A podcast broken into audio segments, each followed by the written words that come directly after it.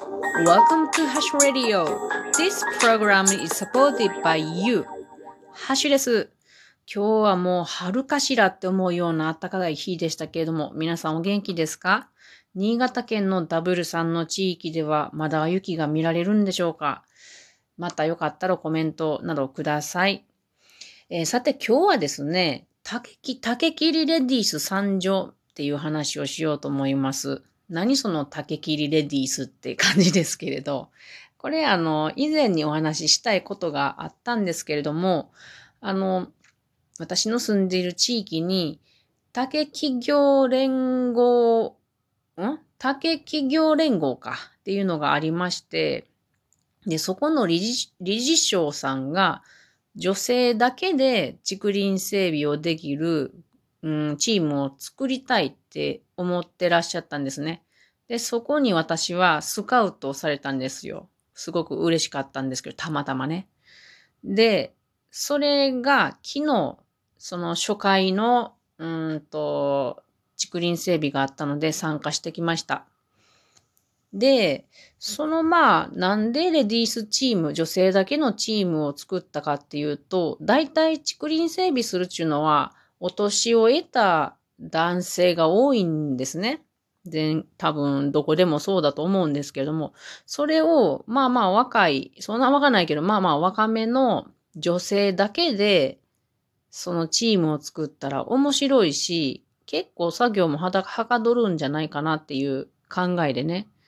いや、面白いですよね、それって。なかなかそんなチームないから。だから私もすごいワクワクしているところです。というわけで集まったのが、えっ、ー、とね、年の頃どうかな ?30 代から50代、60代ぐらいかなの女性5人でしたね、私含めて。で、昨日はその5人と、まあ最初なので代表も参加して、で、いろいろ、あの、こういうふうにしていきたいですみたいな話とかもいろいろ聞いて、まあ6人で作業したんです。で、感想としてはめっちゃくちゃ楽しかったです。朝の9時から12時まで、一回途中休憩を挟んでなんですけれども、本当に楽しかったな私、女子、あの、高校が女子校なんですけれど、そんな感じやったかな。なんていうんかな。いつもは、あの、まあ、今日は自分の NPO で作業、いつも通りに竹林整備してきたんですけれど、いつもは男性のね、あの、お年を召した男性の集まりなんですよね。で、これっていうのはすごく頼もし、頼もしいんですよね。皆さんいろいろされるから。で、だけど、その、まあ、ちょっと、なんていうかな、性、性が違うので、意思疎通っていうのがなんかちょっと、ちょっと、うん、気を使うところがあるっていうのかな。そんなとこがあるんですけれど、このレディースチームだと、なんていうかな、女性ばっかなので、よっしゃ、自分頑張るぞってこう、自分が活躍できるっていうのがなんかある。で、頑張ってしまうんですよね。で、あと、なんか、やっぱり男性と話すに比べて、うーん、意思疎通がもうすぐできるっていうか、早、早、早いなって思いますね。この理解がお互いに。パッて言、パッて言ったらパッてわかるみたいな。なんでしょうかこの初めて会ったのに女性っていうのは、なんかこう、通じてるもんがあるんでしょうね。よくわからんけれど。なので、うん、ほんと楽しかったですね。うん。あ、それで、あの、その竹林の種類なんですけれど、生えてる竹っていうのは、マダケとハチクの、えー、種類の竹林でした。なので、あの、妄想竹に比べると比較的軽いなので、そこを選んでくれたのは、あの、初回にそこを選んでくれたのは、えっ、と、理事長が女性がなれるには最初にはそういうところがいいだろうっていう配慮でそこを選んでくれたと思います。うん。あ、この竹の種類の見分けな方などの話している回もあるので、よかったらそちらも、えっ、ー、と概要欄にご案内しておきますので、お聞きいただけるといいかと思います。で、今回のその、うんと、竹林整備は、私は初めてのスタイルの竹林整備でした。何が初めてかっていうと、竹のチッパーを使った竹林整備だったんですね。それが初めてです。経験なかったです。今までは、チッパーがない竹林整備ばかりしてきてたんですけど、全然違いますね。これ、作業効率が。これをちょっと話そうと思います。最高でしたよ、チッパーありきの竹林整備は。チッパーがないとですね、まず竹を切るっていう作業から入りますけど、竹を切った後に、あのー、まあ、幹というか、竿の部分とですね、その後に枝葉の部分があるんですけど、これをナタで、こう、枝葉を落としていって、落としていくっていう作業がどうしても必要になってくるんですよ。なぜかというと、竿の部分は竿の部分で積み上げる、枝葉の部分は枝葉の部分で積み上げるっていうことをしないと、もうぐちゃぐちゃになってくるんですよ。綺麗に置けないんですね。で、危ないし、場所も取って、うまくいかないんですよ。だけど、このチッパーがあると、もうね、あの、枝落とさなくていいんですよね。なので、あの、真ん中でこう切って短くするっていう必要性もないし、丸ごと倒しといて、で、チッパーをそこまで持ってこれる状態になったら、あの、まだ全然持ってこれないですけど、ね、山の中にチッパーが入っていけないので。そので、今は運び出してますけれども、その入れる状態になってきたら、倒すだけで、あとはチッパーにほれ食えみたいに、口が、口が丸い口がありますから、そこに竹の根元を入れたら、もうそのまんまどんどんどんどん食べてって分解してくれるっていうチップにしてくれるんですよ。で、この、その口の後径に入る太さであれば、木も OK なんですね。なので、木もチップにしていくっていう、魔法のようなそして、労力が少なくて済むっていうのがすごいなと思いました。で、このチップになって出てくることによって、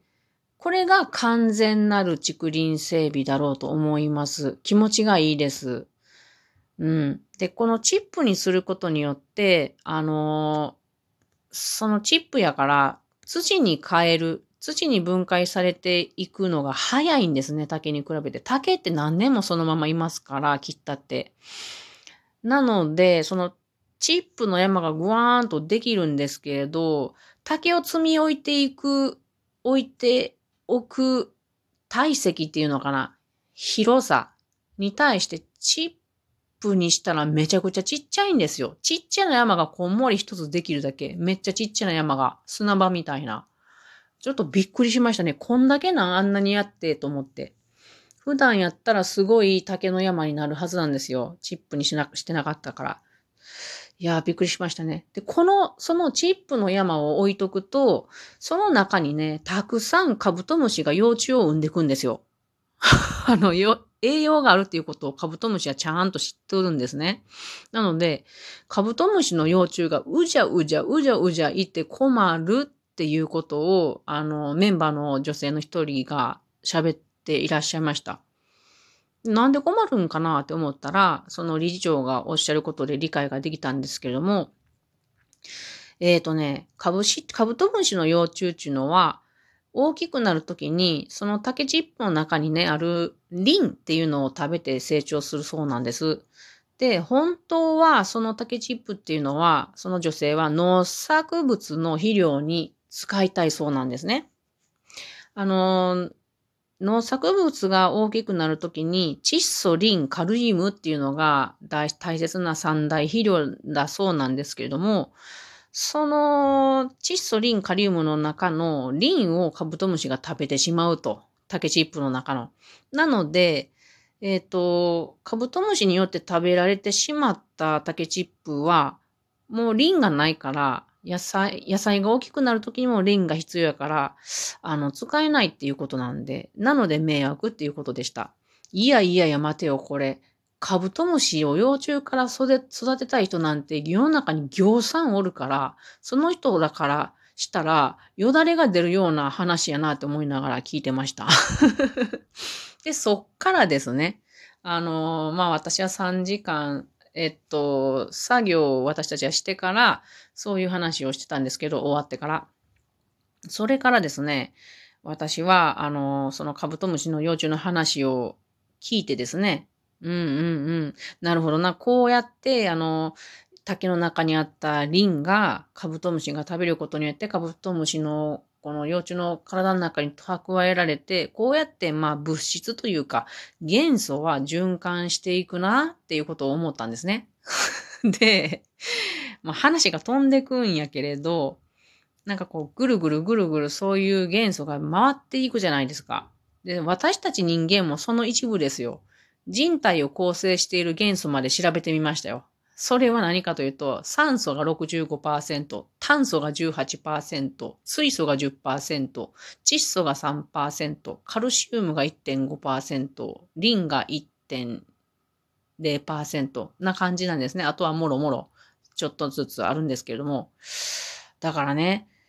私たち人間はその物質循環を止めている生物なんですね、唯一。なので、私はやっぱり燃やし、死んだ後の話ですけど、燃やしてもらったら、私の肺はせめてね、他の生物の栄養となって循環してもらえたらいいなと思いながら、あの、なので、私が死んだら肺は、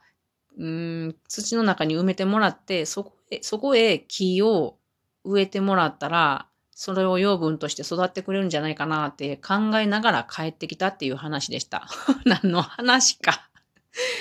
というわけで、すごい楽しい一日でした。そしてこれが、あの、2月からおそらく毎週1回あることになりますので、すごく楽しみですね。そしてなんと皆さん、この楽しい楽しいチグリン整備は、なんと、